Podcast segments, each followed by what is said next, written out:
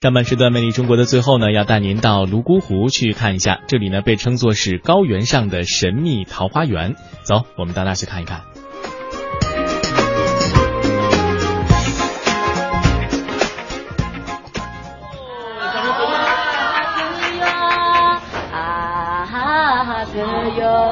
月亮在到西山高，你可喜欢欢的走？你好，听众朋友，我是胡军。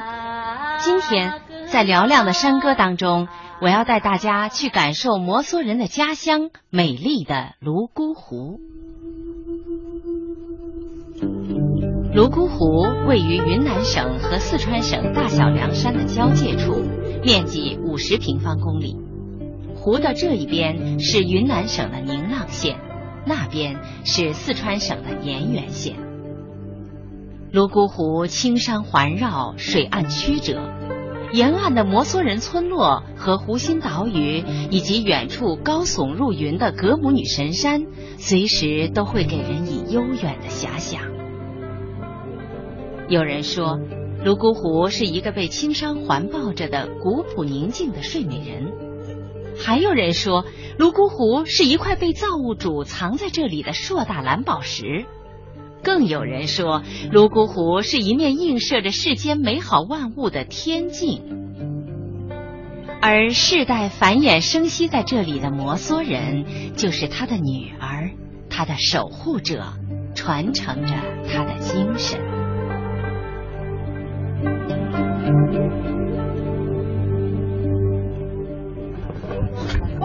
来到美丽的东方神秘女儿国，想不想听我们彝族歌？想。掌声在哪里啊？唱歌吗？你叫我唱三天三夜的，我不会，我嗓子不会沙哑的。你只要陪我喝酒啊，边喝酒边唱歌，唱三天三夜的没问题的。我唱一首我们摩梭人的摩梭阿妈给你们听，因为我们摩梭人崇拜的神是格木女神，最崇敬的人是慈祥的阿妈。摩梭人心中最崇拜的神是个母女神，摩梭人心中最崇敬的人是慈祥的阿妈。从宁蒗县城，我们一路驱车而来，已经是下午四点多钟了。转过最后一道山梁，我们抵达了掩映在绿树丛中的观景台。登上观景台，秀美的泸沽湖尽收眼底。只见在落日的余晖当中，群山环抱中的泸沽湖静静的守候在那里。湛蓝湛蓝的湖水染上一抹橙红，波光粼粼的水面上，一条小舟正悠悠的向着郁郁葱葱的湖心岛驶去。好一幅水粉山水画呀！一下子，泸沽湖用他那最温柔的手拂去了我们所有人的劳顿，撩拨起人们探求、渴望的心弦。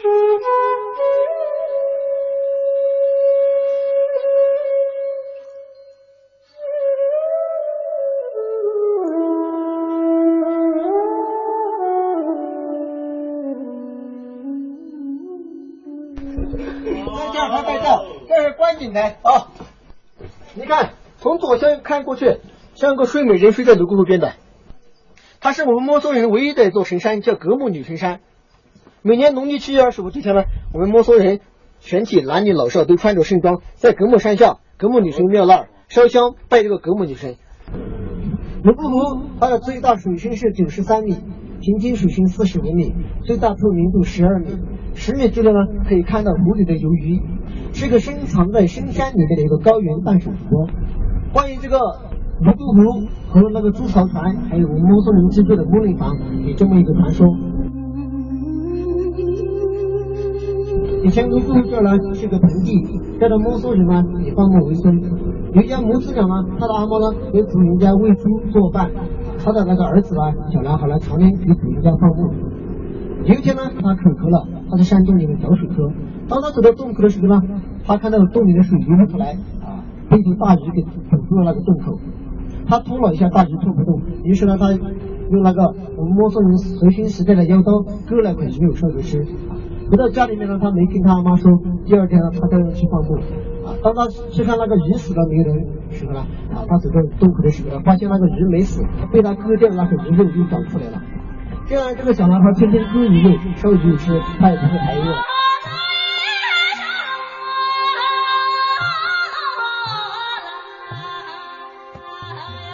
时间长了以后呢，被那个贪婪的摩梭主人给发现以后呢，摩梭主人到山里面去拉了九十九头牦牛，在村里面找了一百多个小伙子，整整拖了一个半月，终于把那个大鱼给拖出来了。